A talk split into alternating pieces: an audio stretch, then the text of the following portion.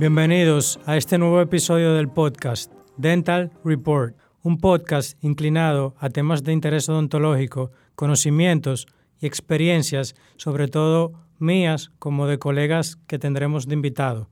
Yo soy el doctor Daniel Ruiz y en este episodio número uno quiero compartir con ustedes cinco consejos para un estudiante de odontología que de manera muy personal me hubiese gustado que una persona que estuviese más adelantado que yo en ese momento, pues me hubiese dicho esto para yo tener mejor éxito durante toda mi carrera. En primer lugar, lo que me gustaría compartir es que tenemos que tener iniciativa. Y con esto quiero decir es que tengan la necesidad de hacer un poquito más. ¿En qué sentido? Si entramos un cuatrimestre donde sabemos que vamos a hacer práctica, ya sea de cualquier área, practica en tu casa un poquito, empieza a leer, empieza a ver videos de cómo eso se hace, para que en el momento que te toque hacerlo, tengas una noción de lo que debes hacer. Si bien es cierto que eso corresponde a que los doctores no lo enseñen, pero no está de más de que tú tomes esa iniciativa de poder irte un poquito por delante de lo que vas a aprender o de lo que te van a enseñar en ese momento.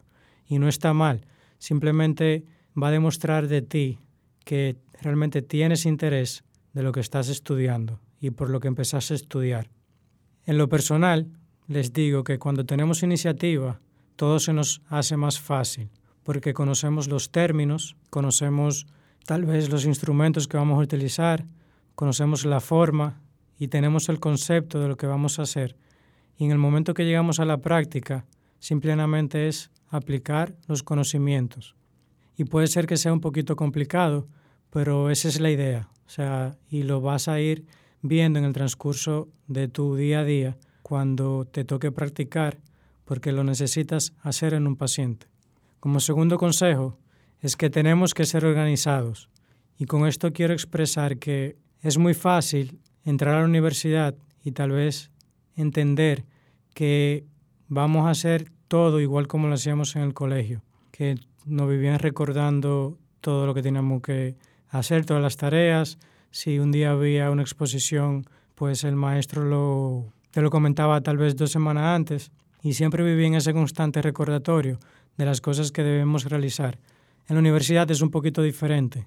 O sea, los maestros y doctores, en el momento que entras a su clase por primera vez, te extienden a ti una propuesta o un sílabo de la materia donde te dicen todo lo que se va a hacer en ese cuatrimestre. Y te corresponde a ti mantenerte al tanto de lo que debes hacer semana tras semana y de qué cosas tienen que entregar o qué, o qué materiales tienes que comprar, siempre y cuando el maestro o el doctor te lo haya colocado o te lo haya mencionado en el momento de la primera clase. Ser organizado no te va a quitar más tiempo, al contrario, te va a permitir que cumplas con tus requisitos dentro de la carrera y a su vez vas a tener tiempo de poder seguir con tus tareas de ocio o tu vida social. Y le digo que realmente tener una vida social estudiando odontología es bastante necesario porque es una carrera de bastante estrés que amerita que tengamos un tiempo para desconectarnos y poder seguir nuestro día a día sin sofocarnos ni tener un nivel de estrés bastante exagerado. Como tercer consejo es que tenemos que tener paciencia.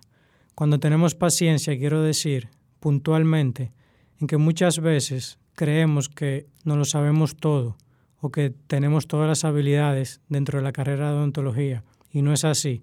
Sí se puede dar el caso que dentro de tu grupo de estudio hayan compañeros que sepan más que tú o que simplemente tienen familiares odontólogos que le han enseñado cosas que tú todavía no sabes y por eso no te debes sentir mal. Simplemente debes entender que tú estás en el proceso de estudio donde vas a aprender y vas a desarrollar habilidades que tú no conocías y que te van a servir para tu carrera ya a nivel profesional. Y tener paciencia es entender también que no todo se hace de la noche a la mañana. Todo es un proceso, lleva conocimiento, lleva que practiques tus habilidades, pero sobre todo lleva que le pongas mucho empeño a lo que estás haciendo, ya que es de lo que vas a vivir prácticamente el resto de tu vida. Como cuarto consejo, es que tienes que competir contigo mismo. Y competir contigo mismo quiero decir que no te preocupes por querer superar a tus compañeros ni superar tu entorno dentro de la odontología, simplemente para demostrarle a los doctores que tú tienes la capacidad o que tú quieres ser el mejor del curso. Y ser el mejor del curso no está mal, pero siempre y cuando tú entiendas que estás haciendo ese trabajo para mejorar lo que tú un día empezaste, no porque quieras lucírtela dentro de tus compañeros.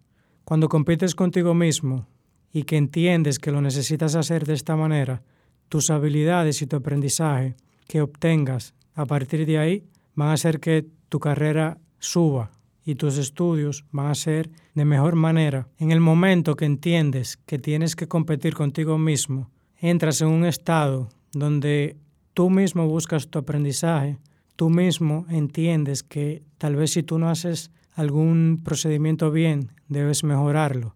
Y eso lo único que te va a sumar es que vas a crecer dentro de, dentro de los estudios y dentro de tu carrera.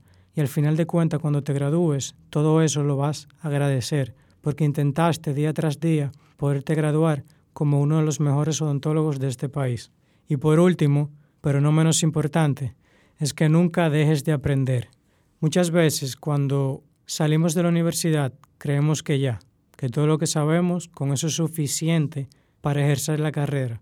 Y es cierto, o sea, puedes ejercer la odontología en general con lo que sabes, pero tienes que entender que la odontología cambia. Y si la odontología cambia, tenemos que cambiar nuestra manera de verla, nuestros conocimientos y tal vez los protocolos que utilizamos. Por ejemplo, hace 10 años existían unos protocolos, unos materiales que hoy no se están utilizando y puede ser igual dentro de 10 años. Tal vez lo que utilizamos hoy, los protocolos que hacemos y los materiales que utilizamos no sean los mismos dentro de 10 años. Y eso tenemos que entenderlo para poder mantenernos en la vanguardia de la odontología y no quedarnos atrás. Porque quien se queda atrás, lamentablemente, no tiene la capacidad de tal vez desarrollar ciertos procedimientos y que el, tu paciente se sienta confiable de lo que realmente tú le estás realizando. Esto ha sido todo por hoy. Gracias por escucharnos les invito a seguir este podcast en Spotify como Dental Report Podcast, suscribirte a mi canal de YouTube como Daniel Ruiz y seguirme en Instagram como arroba Aquino para que estés al tanto de las cosas nuevas que traemos para ustedes.